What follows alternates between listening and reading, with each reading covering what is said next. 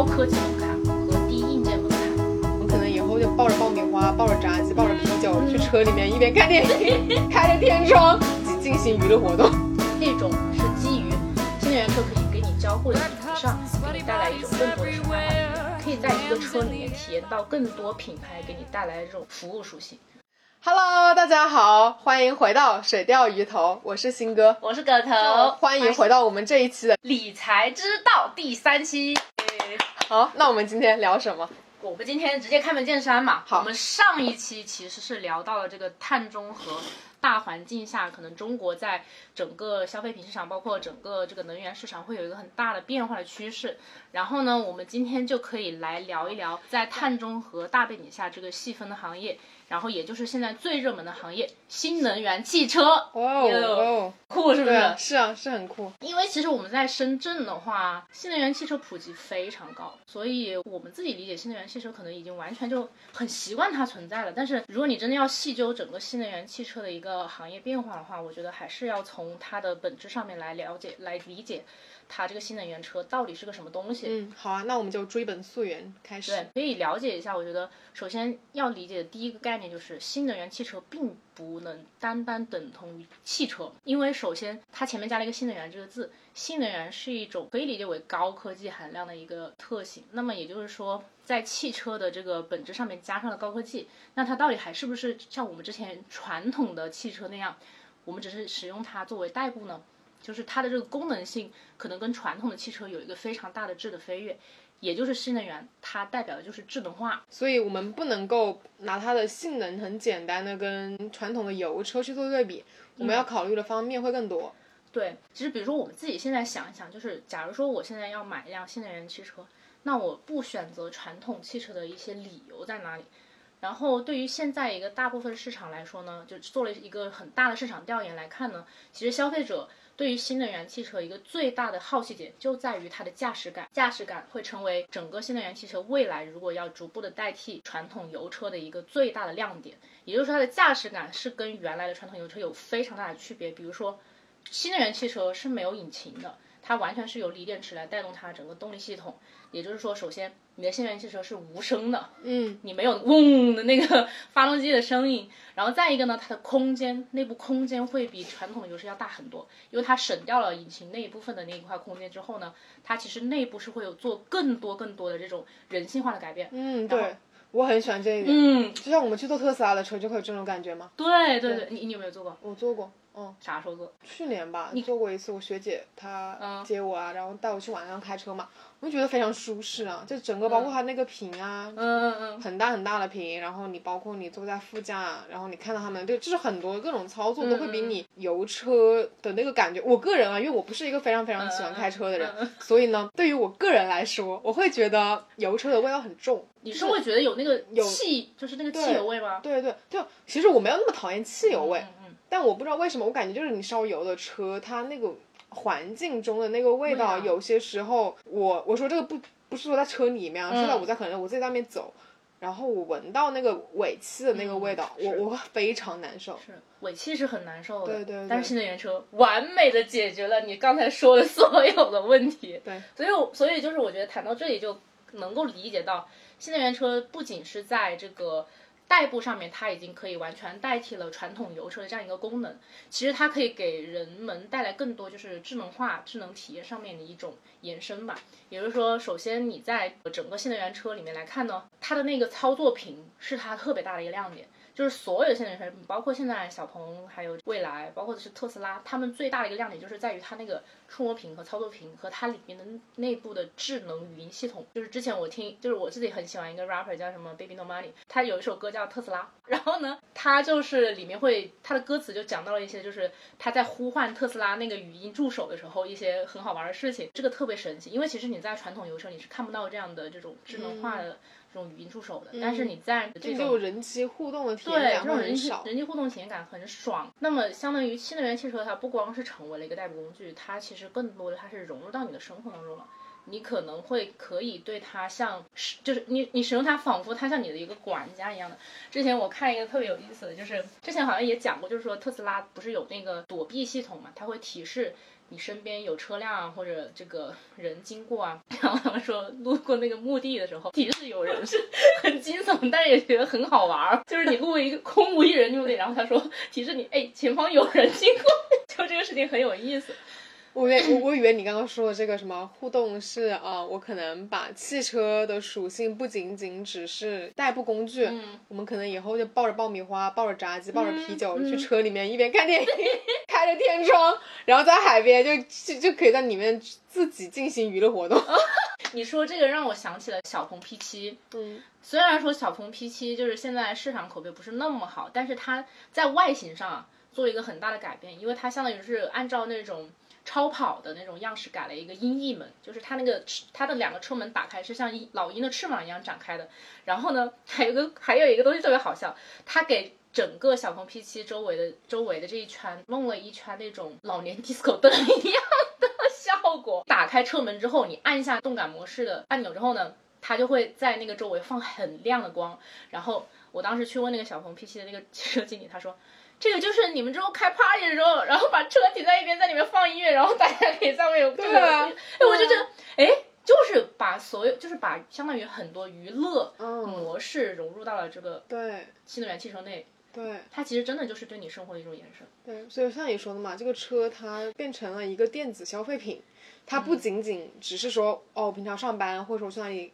办事儿，或者说我去哪里玩，然后开个车的一个工具而已。嗯，现在它真的是。可以变成你生活中息息相关的一个一部分的一个一个物件了一样。对，这里呢，新哥就引出了一个关键词，叫做科技消费品。它其实已经不完全是这个汽车类别了，它其实已经从它的，我们已经把它从就是汽车的功能属性，逐渐的过渡向消费属性。那这个消费属性就有一个四 A 的概念可以来说一下。消费属性就是四 A 的概念是 attention、attraction。Addiction 和 Administration 这些消费品其实就代表了一个新能源汽车过渡向消费属性的一个。首先，它的 Attention 是指它的外形，也就是说，首先它的外形上面就会比传统汽车更有吸引力。首先就是这种科技感，比如说现在特斯拉，它的整个设计就非常流线型，而且因为它没有汽车尾气的排放缸，所以它在后面的话会比传统这个汽车看起来更有未来的那种感觉。所以这是第一个是外形，所以很多人可能会选择新能源汽车，包括比亚迪的汉，现在滴滴的这个专车的标志，它的整个设计也非常的有美感。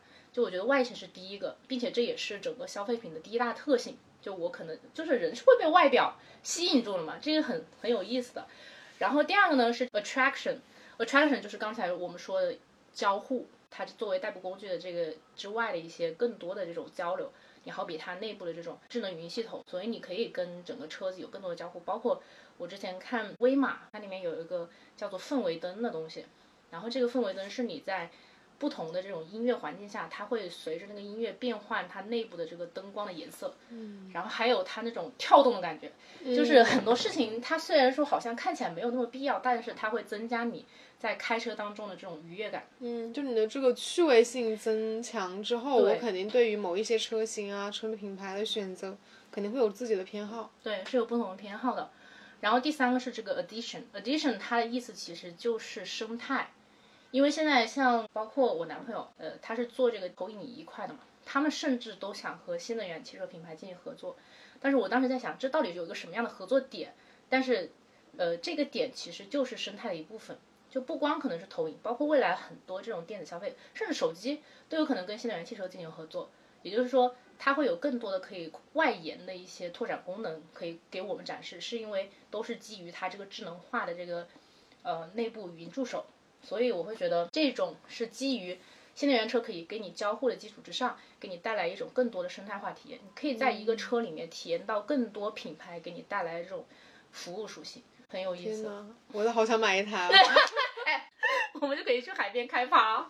好爽嘞，真的好爽。就是它真的会在外，就刚才说的三个方面吸引你。虽然说我们现在还是会觉得，可能新能源汽车的技术还没有到达那么顶峰，可能会让你觉得，我就完全可以用一台新能源汽车完全的代替了传统油车。因为其实，在续航的这个能力上面，我们可能还是会有一些些担忧，因为毕竟非常担忧。这个东西就是我们现在目前最担忧，也就是说。这个才是现在汽车核心，它的整个充电桩啊充电桩啊，包括电池的这个密能量密度啊等等。当然四 A 还没讲完，最后这个四 A 这个 A 是 administration。这个是指它的内部服务体系，整个公司的品牌，比如说特斯拉，它对你提供的整个就是消费者的服务是什么样子的，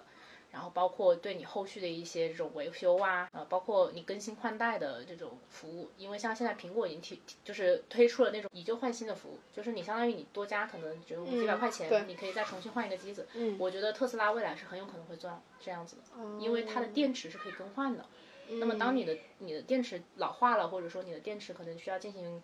呃更大的维修的时候，它可能会给你推出非常便宜的这样一套服务计划。但其实这种也是进行变相的后端收费，这个也是新能源汽车跟传统油车行业对比的一个它的一个大优势。它的这个收费概念不仅是只是存在于前端你购买汽车的行为，它的很多后续的收费其实是隐藏在它真正你购买完汽车之后，它给你推出的各种服务。嗯，嗯，这一点我也觉得是很有优势的。所以就是我们其实是一个思维模式的一个转变。我们现在就不要想说哦，我们只是买一个代步工具，它是个车，而反而是我像买一个手机，或者是买像买一个 iPad 一样，它是一个具有娱乐属性的代步工具。嗯嗯，我们会更加倾向于去看更多它其他这些附加属性。当然了，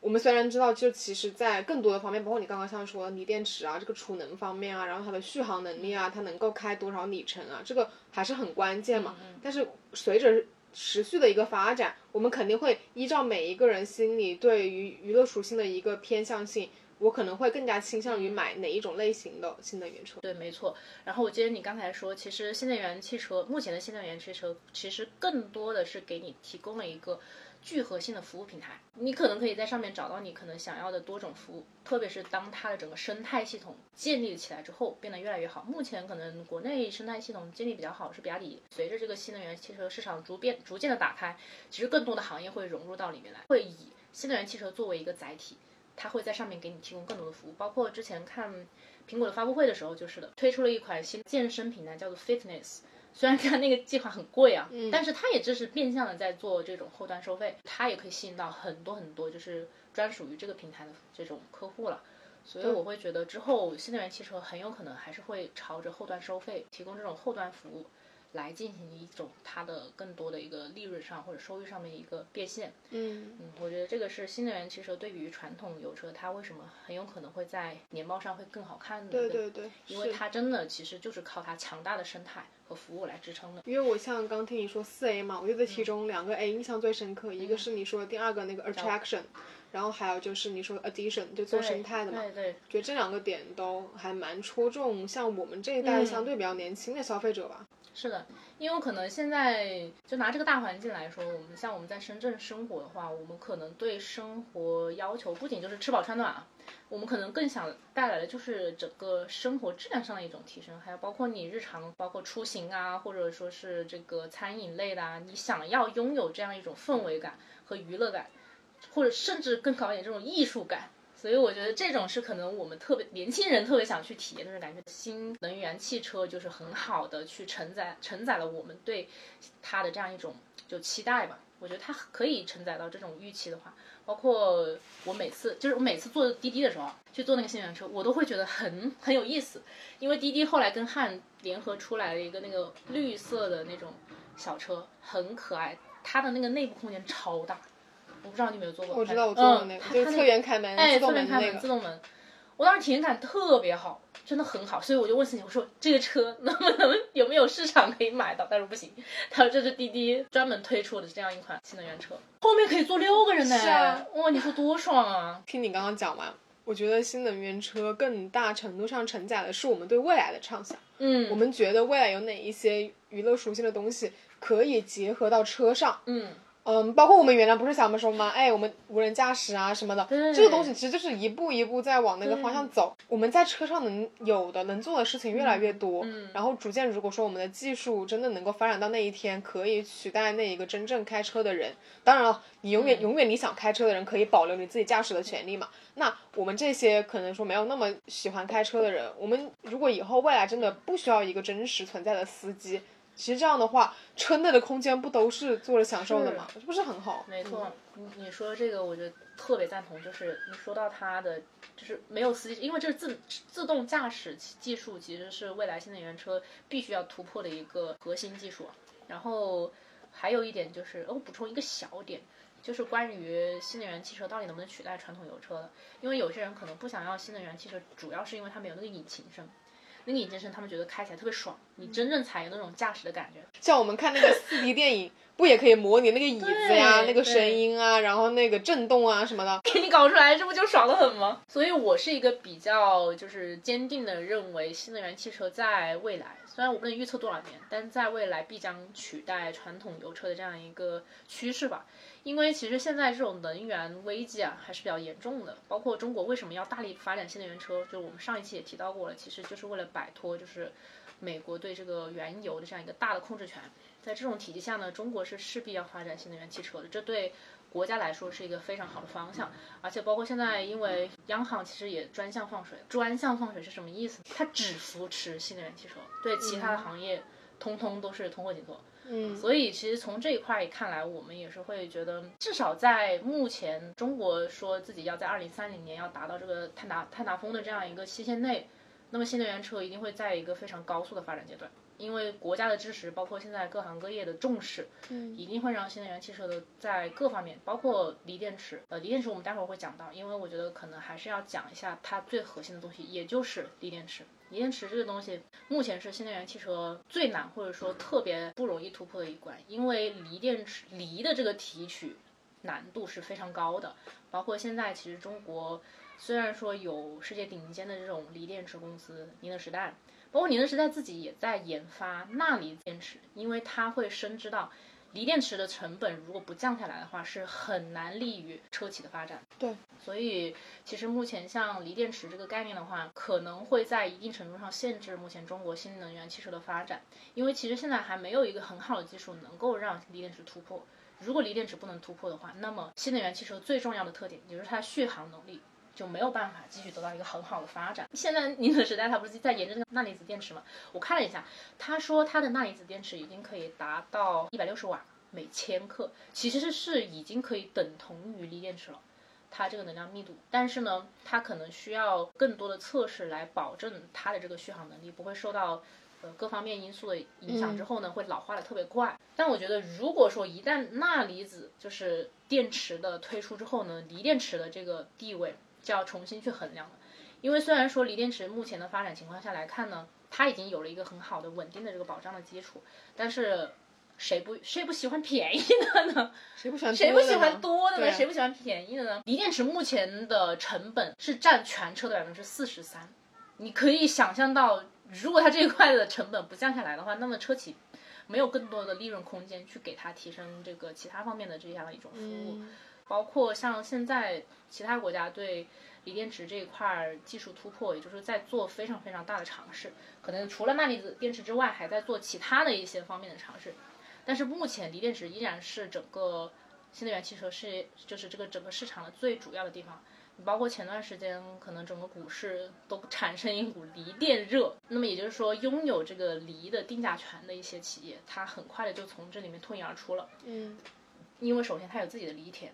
锂矿，锂矿有了这个最基础、最核心的东西之后呢，它对锂矿进行了一个全方位的定价，所以有一段时间锂矿涨得太可怕了。因为你要发展这个新能源电池的话，你必须要把成本降下来，那么所以国家才会出手，就是对你这个锂矿的价格进行一个管控。管控，不然的话，车企活不下去啦。就是你要花那么多钱在原材料之上，因为本身呢，新能源汽车也是一个，它有一个特点就是高科技门槛。和低硬件门槛的一个这样的行业，它的低硬件门槛的意思就是，比如说它的整个车的外观的材料其实是相当便宜，并且相当相当门槛相当低的，因为它的整个三电技术，也就是说它的驱动是只靠和和这个锂电池，它是核心。但是如果你说放到传统汽车上面来说的，它的引擎是很重要的。引擎的成本也非常之高，所以其实对于新能源汽车来说，它只需要抓住锂电池这个核心，好好发展就 OK 了。所以说，对于车来说，我们现在要突破的一直的技术瓶颈就是锂电池。嗯，有不有有没有新的能源方面的电池可以取代它？还有就是如何能够增强它的储能？就这个一直是一个一直在被讨论的一个问题嘛。嗯，对，是的。然后包括像。现在社会其实对新能源汽车提出的最大的质疑，还是因为觉得它的安全性不够。除了锂电池之外呢，还有一个特别大的技术核心就是自动驾驶。嗯，因为前一段时间其实就是关于特斯拉自动驾驶出来爆出来的黑料还是不少的，就是它这个自动驾驶包括可能有一些在预判上面出现的错误啊，导致这个人员伤亡的这些事情，还是挺多见的。至少我在去年的时候都看到至少有四起，概率还是很高的。因为在一年里发生了四起这样的事故，其实你可能有些日常的这些事情没有爆出来过。但是目前呢，因为新能源汽车发展到现在，它的历史还非常短，那么对于自动驾驶这一块是需要有大量的数据支撑，才能去让你的算法更好的进行这种预判。所以这里也包括它有一个优势，就是为什么它会形成这种天然寡头？天然寡头就是指这个车企发展的越早，你就有越多越大量的数据库去支持你的算法进行这样一种自动驾驶，呃，系统上面的一种更新换代。所以现在就是说，虽然所有的国家都在反对，就是肯定是反寡头嘛，你肯定不能就是搞垄断嘛，但是它就是会形成一种天然寡头，因为它就是需要这种数据，需要你不断的反馈这种错误数据，或者不断的反馈这种呃新型的案例，你才能去对你的整个自动驾驶技术有一个更好的提升。这个也是目前也需要去突破的一个点，但是目前特斯拉已经可以做到 L 四了，L 五的是全就是真的是纯无人驾驶。就是相当于你刚刚说，司机就可以不要了，就没有司机了。那司那个司机驾驶位就可以坐的人是可以跟我们一起就是互动啊什么的。这是一个是目前可能没有没办法达到的一个技术，但是特斯拉现在在尝试。L 四是什么阶段？L 四就是说自动变道、自动跟车，然后这个自动刹车，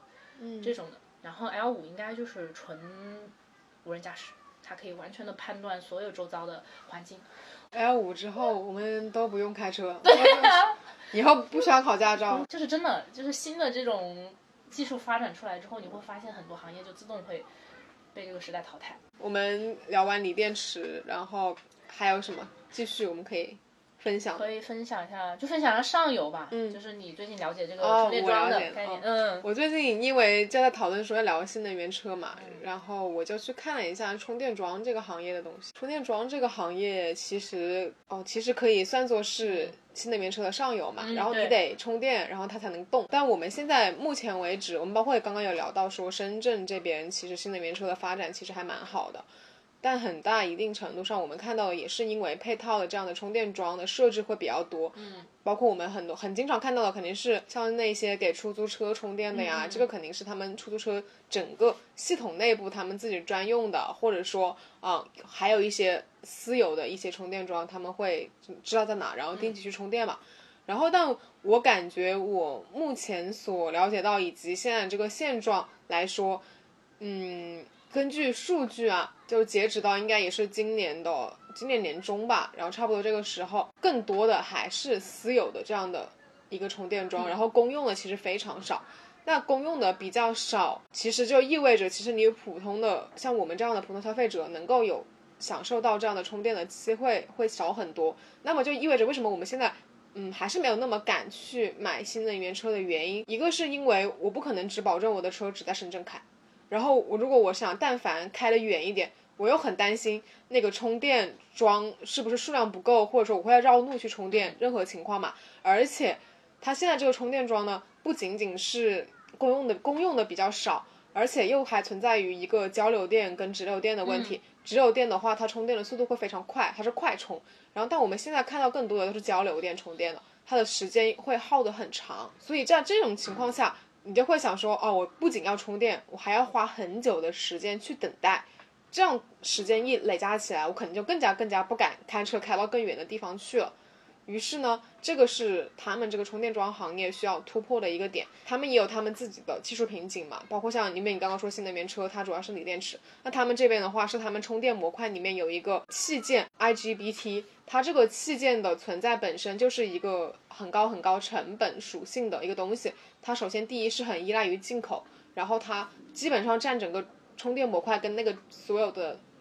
内部那个器件，大概好像我当时看到的数据是百分之二十左右，百分之二十以上。所以如果说不能够突破得了这样的一个瓶颈，而且随着我们刚刚说现在不是充电等待的时间非常长嘛，然后我们。需要说更加快速的达到一个高电压的一个程度，这样子的话能够缩短这个等待的时间。所以呢，我们要么就需要提高电压，要么就需要提高电流，两个指标吧。但是这样的情况下，你其他的所有的器件，像我刚刚说到的那个 IGBT，它可能要同时替换为另外一种更加高科技的一种一种器件，然后其他的那一些。本来可能是耐低压的东西，它又需要耐高压，它也需要更新，所以说很多很多东西都需要同步跟上，这样子的话，时间的周期就会变得比较长。而且你像现在又是疫情期间嘛，然后大家明显你这个出行的意愿又在降低，你不会再敢说我开我的车去更远的地方，那么这个充电桩它安在那里没有人用，它的利用率又很低，因为它本身你看我刚刚说成本又很高。但是利用率又很低，它肯定需要用别的方式来弥补掉这个成本嘛？那它可能本来是我可能在我的充电桩上打广告啊，或者说有一些那个交互型的一些卖东西啊，或者怎么样的东西，但因为你没有人流，拿不到这个收益，所以很多时候他们其实也挺难的。对，就是这样的情况。天哪，没想到充电桩行业这么艰难。政策导向是我即使是能源车，他们肯定是因为有需求，所以说供给端也会。在这边继续发展啊，进步什么？嗯，所以就是这样的一个情况。那其实刚才你就是提到了像什么直流电、交流电这个技术突破的话，是现在还确实也有直流电，有有有有有有，但是比较少，数量上就占比上会比较少。所以你肯定当然是希望，就是它其实现在不仅仅是有直流电跟交流电，它其实还有直流交流一体的，就是两两个都有的。比如你可以选择嘛，直流电其实比较适合的是那种你跑长途的，或者说我是大车。那你肯定需要直流快充，但如果说你是像我们这种小车，在室内啊，怎么跑一跑，你也不需要那么快，那你可以自己选择嘛，你自行选择你要哪一种模式嘛。然后我觉得你刚才说这个充电桩其实就是限制了现在车汽车的适用场景。因为如果说这个续航能力没有提升上来，或者说它这个充电桩的这个效能就是效率没有提高上来的话，那新能源汽车很有可能只能成为你日常的代步工具，它没有办法应用到更多的场景，比如说就是这种长途旅行，对吧？我们可能就不会去考虑新能源汽车，我们肯定还是会考虑传统的油车。对，比如说你说我们要开车去西藏，你敢开新能源车去吗？那肯定不。开一半我们走一下。新能源汽车，我们刚才聊了这么多，我们也探讨了它未来美好的愿景。但其实我们也能看到，目前限制它这个发展的很多非常，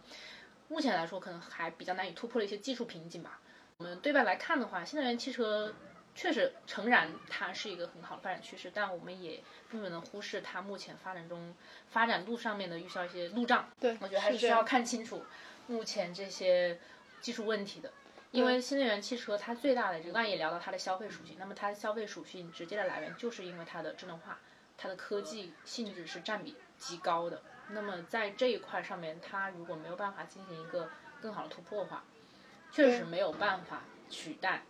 就是传统油车。是，虽然我也不是说一定要求它去取代吧，但是我是感觉其实。其实也许它科研的那个发展已经达到了某一个高度了，只是说在应用场景上，也许说我真的应用于我自己的这个真实生产，包括像你刚刚说新能源车，它的锂电池，或者说我们说这个充电桩行业的一个发展，其实也许它的技术单个单一层面上来看，它已经达到，但你真正要涉及到你落实到你的日常，落实到你真实的企业中，你如何能进行量产以及大规模的把这个事情做好。又不一样。上次有跟我朋友聊嘛，就他可能是做的是那个什么电器相关的，但他们导师啊、老板那边有时候会聊一些其他行业，就其他的项目嘛。他就会说，其实很多我们现在目前在市场市面上讨论这些瓶颈，可能在他们看来不是问题，他们可能更加考虑的是一些更远的，然后更大的一些课题。而我们现在讨论的问题，只是说这个已经研究出来的东西，或者说我们。其实已经拿到成果的东西，如何能够落地？其实他们看到是十年之后的事情。是。但我觉得我们其实可以下一次再讨论这个。啊，他说，他说他们现在了解到的充电桩领域聚焦的都是电动车的大功率的无线充电、动态充电技术，以及这些充电桩大规模应用后对电网稳定性带来的一些问题啊和影响。哦，对电网稳定性。因为我们像说嘛，就不仅仅像是嗯充电桩行业的龙头嘛，像特来电或者说是。其实国家电网也一直有在部署这个公用的这个充电桩的一个推进。其实很多很多的公司以及政府